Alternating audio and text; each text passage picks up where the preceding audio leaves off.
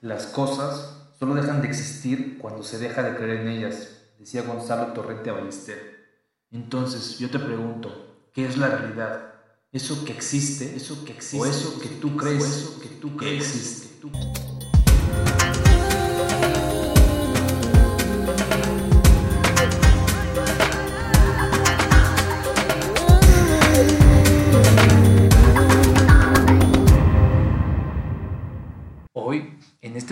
episodio, te voy a acompañar a reflexionar respecto a lo que conocemos como realidad, este proceso sociocultural del cual todos somos parte activa y pasiva a la vez. Para entender este proceso como fenómeno social, es necesario fragmentarlo y poder entender los subprocesos que intervinieron previamente, puesto que la realidad tal como la conocemos hoy es el resultado de todos estos subprocesos concatenados entre sí. Estos subprocesos previos se pueden identificar como el biológico evolutivo, el psicológico intelectual y por último el social. Respecto al primero, es importante entender que el ser humano es parte del reino animal, es decir, no es diferente a los animales, estamos dotados de un cuerpo así como de un impulso instintivo con la tendencia a perpetuar la especie. Sin embargo, hay una nota característica que nos diferencia del resto de los animales, que es la relativa a la ausencia de una regulación instintiva en el proceso de adaptación al mundo exterior. El animal puede adaptarse a condiciones cambiantes cambiando él, pero no cambiando las condiciones ambientales. El hombre, dentro del reino animal, es el animal más desamparado de todo el resto. Y esta debilidad constituye la base de su fuerza y es la pionera la que logra que desarrollemos estas habilidades y cualidades que nos hacen ser meramente humanos. Esta incapacidad de adaptación instintiva es la que nos orilla a generar lo que vagamente se puede conocer como el ego.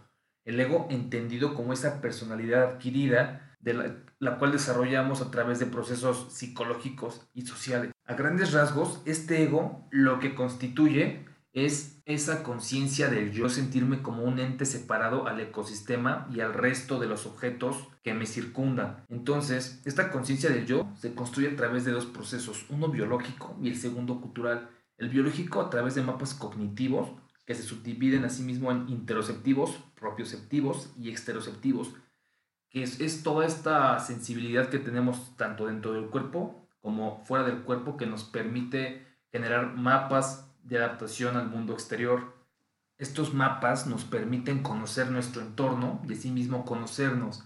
Entonces este aprendizaje surge a través de un estímulo-respuesta generado tanto dentro de mi cuerpo como fuera de este. Ahora, respecto al proceso cultural, es importante recordar que el humano dentro del reino animal es el animal más desamparado y este hecho se evidencia y se exponencia justo en la etapa de la infancia del niño, que es cuando acaba de nacer. Pues bien, el niño nace desvalido, es decir, depende de fuerzas externas para su subsistencia, es decir, de todo el apoyo de sus progenitores para que éste se pueda mantener vivo. Entonces en ese hecho, la mente del niño lo confunde como si él fuese el centro del universo. Entonces, para el niño, el mundo es su periferia, todo lo que circunscribe su exterior, y ellos son el significado de todo este mundo. Y es entonces que en este mismo acto, el niño nace con una predisposición al uso de la mente por sobre los instintos. Es decir, antes de que surjan sus dudas y de que él explore el mundo, las respuestas ya le son dadas. Los progenitores y la familia le impone dogmas e información, entonces el niño en su desarrollo adopta inconscientemente todos estos dogmas y paradigmas que lo hacen de manera autómata, no de manera crítica ni reflexiva respecto a lo que se le ha enseñado. Es entonces que el ser humano, para contrarrestar esa ausencia de la regulación instintiva de la vida, utiliza la mente y la razón. Es por ello que los griegos dicen que la realidad es caótica por sí misma. Somos nosotros los que nos hacemos daño al querer darle orden al caos por nuestra propia seguridad. Los hombres creamos un mundo ideal que solo existe en nuestra mente, en nuestros conceptos como sociedad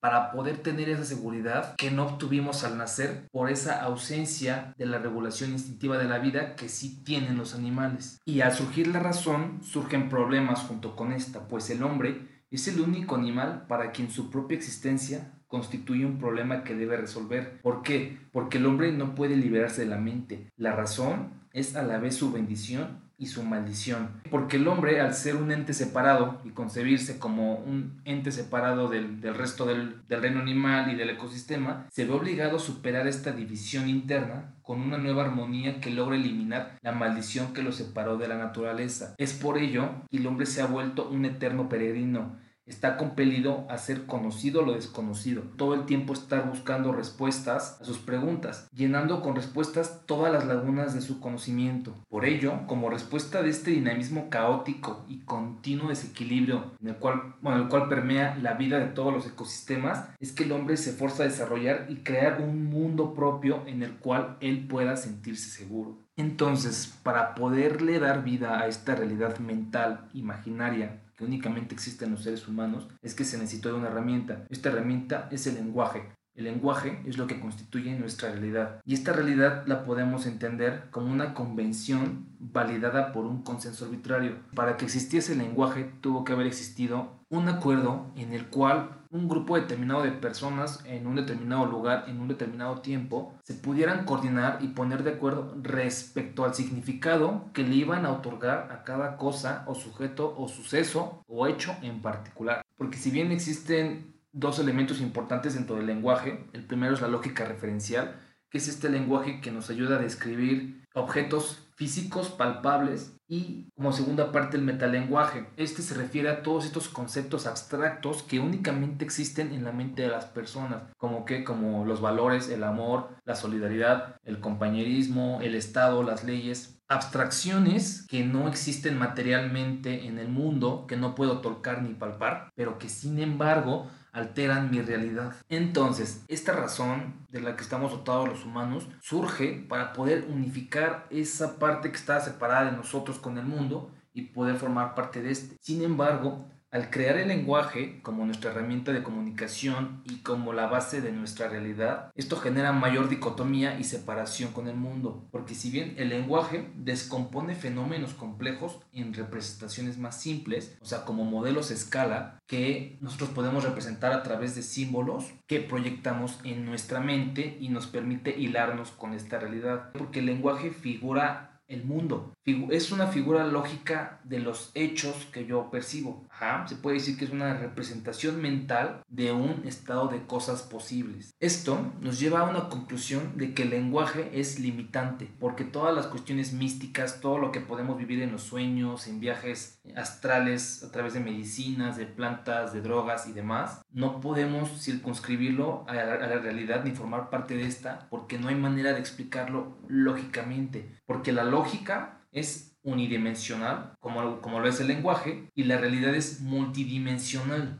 Entonces, la lógica separa, disgrega, y la realidad es un todo, es una unificación total que a través del lenguaje la fragmentamos y es lo que genera mayor división. Esto nos lleva a entender que la evolución del hombre, o bueno, lo que podemos llamar como evolución, no se refiere al desarrollo biológico y a la adaptación o progreso y mejoras del hombre como tal, sino a la evolución del lenguaje que nos ha permitido desarrollarnos de una manera más amplia, porque lo que antes entendíamos como libertad únicamente estaba limitada a hombres blancos de cierto estrato social. Hoy en día es una realidad a la que muchas razas y hombres de color y de diversas culturas tenemos acceso, pero esto llevó una serie de problemas históricos y en los cuales el hombre tuvo que intervenir físicamente a través de guerras, de revoluciones y muchas otras situaciones que llevaron a la evolución del lenguaje, no como tal de la historia, la historia no cambió, la historia se puede seguir repitiendo, lo que evolucionó y cambió fue el lenguaje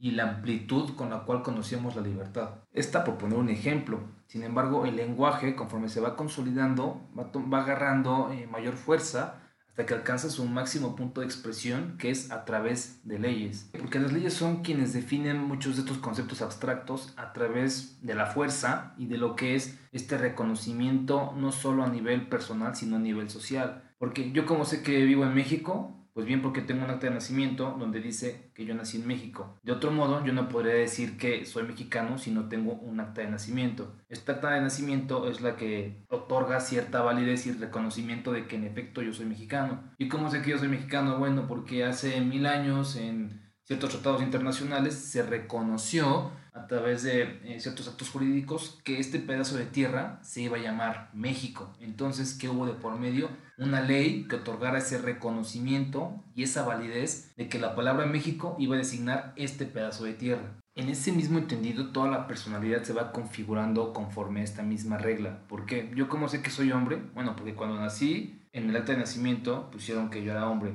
¿Cómo sé que me llamo Diego? Y que yo debo responder ante cualquier llamado a mi nombre, bueno, porque en mi acta de nacimiento me, me concibo como Diego, se me registró con el nombre Diego. Porque de otra forma, si a mí no me hubieran registrado ante el registro civil de niño, yo sería un don nadie. ¿Por qué? Porque no podría yo acceder a la educación pública, ni a la salud, ni a ningún otro derecho, porque no estoy reconocido a nivel social, porque no tengo un acta de nacimiento. Es entonces que toda la legalidad genera lo que es ese reconocimiento social de nuestra existencia y de, los, de las potencialidades que queremos desarrollar a través de los derechos que la ley reconoce. ¿Y qué son los derechos? Conceptos que fueron circunscritos y adoptados por una sociedad conforme a sus peleas, sus revoluciones, que llevaron a hoy generar y limitar un derecho a cierto grado. ¿Por qué? Porque, por ejemplo, los homosexuales en su primer momento se genera lo que es el concepto de matrimonio, en el cual lo limita únicamente a contraer esta nupcia entre hombre y mujer. Sin embargo, hoy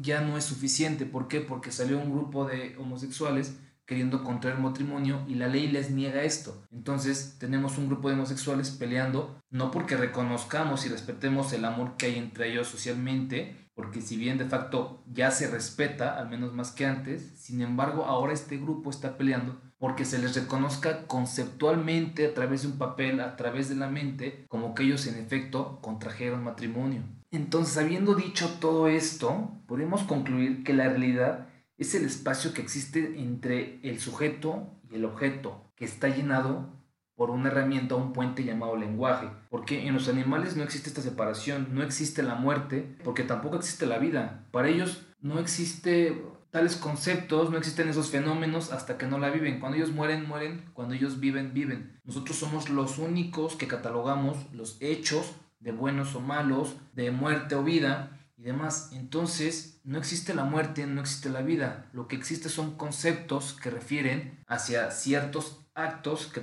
que catalogamos como muerte o vida. Entonces, yo les puedo decir, la vida empieza cuando se niega o cuestiona la realidad.